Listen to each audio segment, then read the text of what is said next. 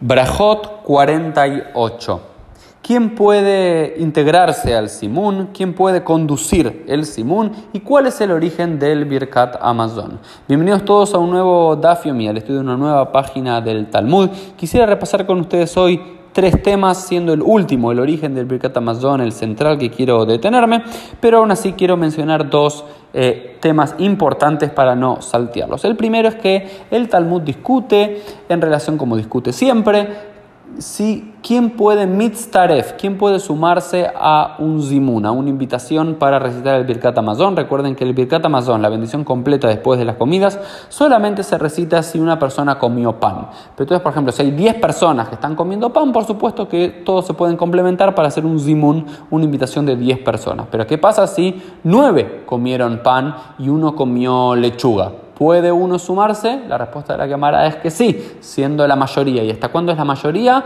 Dice la quemará hasta siete. Si siete, ocho o nueve personas comieron eh, pan, un, los, la otra persona, las dos personas o las tres personas que no comieron pan, pueden complementarse en el simún, más allá de que ellos no estén obligados a recitar el Birkat Amazon, sino otras de las bendiciones más cortas que se recitan si uno no comió ese es el tema número uno. Tema eh, número dos tenía que ver con quién puede liderar el zimun. Porque una cosa es sumarse a un zimun, a una invitación general a bendecir si uno no comió o si uno comió algo que no es pan. Y otra cosa es conducir ese simun y hacer la bendición general.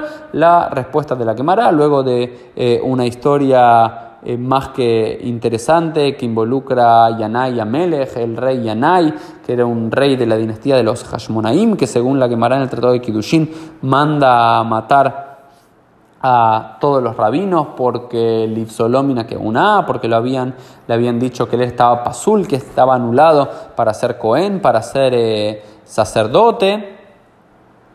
Eh, bueno, pero hay una historia ahí en la cual Shimon Ben Shetach un día va, que era uno de los pocos rabinos que había quedado, va a su casa y Anaya Melech le dice que haga la bendición por ellos y Shimon Ben Shetach dice que yo no puedo sumarme porque no, no puedo conducir la bendición porque no, no comí nada, entonces le dan algo de comer para que pueda recitar la bendición, pero lo más importante es esta enseñanza general de la Gemara traída en la boca de Rabbi Yohanan, que es Leolam einomotziet a Rabim Bato ad kazait dagan. Dice, una persona eh, no puede sacar a los otros de su obligación de recitar el Birkat Amazon recitándolo él por los demás, eh, si no comió por lo menos una porción pequeña del tamaño de una aceituna de algo de harina. Es decir, por un lado, una persona puede mitztaref a un simun y si no comió harina, si no comió pan, sin embargo no puede conducir la, braja, no puede conducir el birkat amazon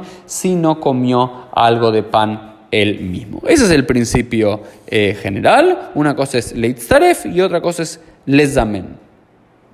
Uno puede sumarse, pero solamente uno puede conducir la bendición si realmente comió pan. Ahora bien, el tema central en el cual quiero detenerme un poco más, que me parece un poquito más interesante y profundo, más allá de que toda la quemará es interesante y profundo, es... Eh, una homilía rabínica que nos da el origen del Birkat Amazon. Habíamos dicho que el Birkat Amazon, esta bendición después de las comidas, originalmente tenía tres bendiciones, era llamado Birkat Ashalosh, pero finalmente tiene y contiene nuestros días y lo pueden encontrar en cualquier Sidur, en cualquier Birkon, tiene cuatro bendiciones. ¿Y cómo surgen estas bendiciones?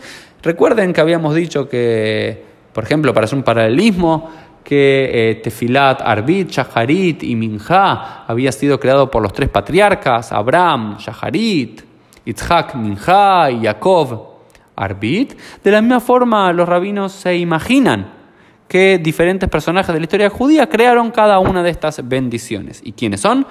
Amar Rab Nachman, dijo Rab Nachman, Moshe tikenle Israel birkat azan, Beshash yarad lahem aman que fue Moshe el que decretó y el que estableció para el pueblo de Israel la bendición de Azán, aquel que alimenta, una vez que vio caer el maná, el man, desde el cielo en el desierto en camino hacia la tierra prometida. Es decir, cuando, Dios, cuando Moshe vio que Dios satisfacía las necesidades corporales dándole alimento, mazón a la gente, decretó que el pueblo debía bendecir el bendecir con el Birkat Azan, la primera de las cuatro bendiciones que contiene el Birkat Amazon. Y la segunda, Yoshua Tiken Laem Birkat Aretz, que Iban la Aretz. Fue eh, Yoshua, Josué, el sucesor de Moshe, quien decretó la bendición sobre la tierra a Aretz, que es la segunda del Birkat Amazon hasta nuestros días, cuando el pueblo de Israel entró a la tierra prometida. Es decir, no solamente Moshe dijo que hay que agradecer por la comida, y Yoshua agregó una segunda bendición que hay que agradecer por la comida y especialmente por la tierra de Israel y por la comida que surge en la tierra de Israel. Y luego David Ushlomo, David y Salomón, el segundo y tercer segundo y tercer de los reyes de Israel, Tiknu, ambos compusieron Bonei Jerusalem, la tercera de las bendiciones que es aquel que construye Jerusalén. ¿Qué hizo David? David tiken al Israel ameja val Jerusalem reja. ¿Qué hizo David? David eh, decretó y estableció la frase de esta bendición que dice sobre tu tierra de Israel y sobre Jerusalén, sobre Jerusalén tu ciudad, diciéndolo, ¿no? Porque hay, que avisar para quien no sabe, David fue quien conquistó la ciudad de Jerusalén. Ushlomotiken, ¿y qué es lo que decretó y sumó Shlomo esta bendición? Al Beit, al Beit Akadol Bakadosh, sobre tu casa grande y sagrada.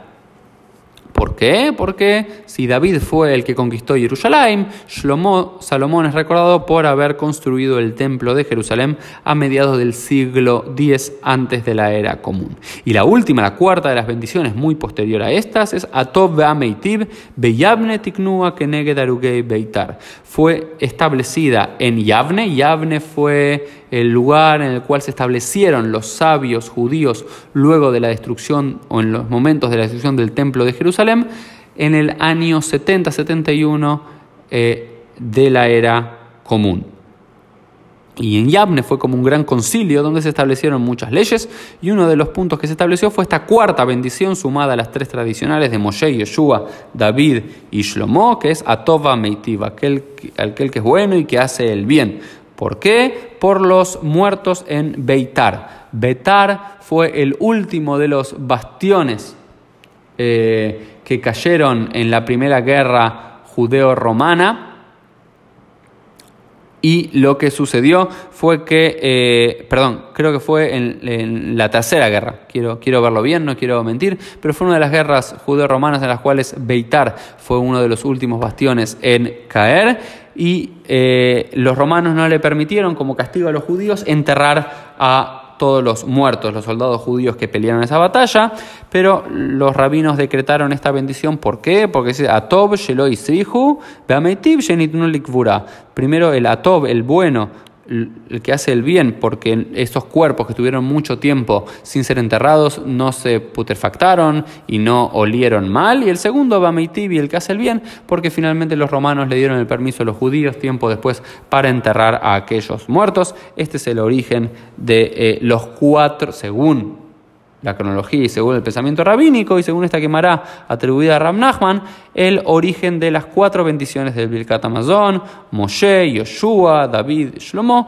y por último el concilio rabínico en Yavne en el siglo I de la era común.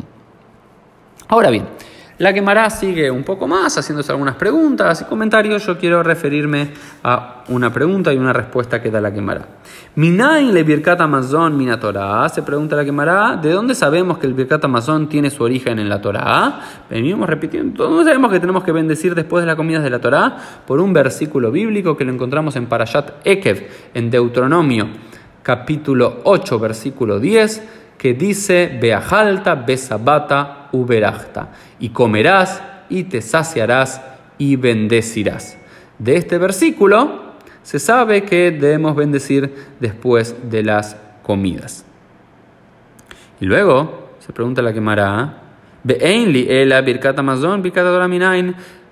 acá sabemos únicamente que tenemos que hacer que el Birkat Amazon tiene su origen en la Torah. ¿De dónde sabemos que el Birkat Torah, que la bendición que debemos hacer antes y después de la lectura de la Torah, también tiene su origen en la propia Torah? Amar Rabbi Ishmael, Kalba Homer, es un pensamiento, una reflexión, una deducción a fortiori. Al Hayei Sha'ame Barej, Al Hayei Olama Ba, Kol Sheken, si hacemos una bendición por los alimentos que vivimos en esta vida es decir, el pan que nos sustenta en esta vida y bendecimos por eso antes y después. por aquel sustento que nos da vida en el mundo venidero que es la Torá. Según lo del pensamiento rabínico, el pan nos sustenta en este mundo y la Torá es lo que nos eleva y lo que nos conduce al mundo venidero. ¿No vamos a bendecir?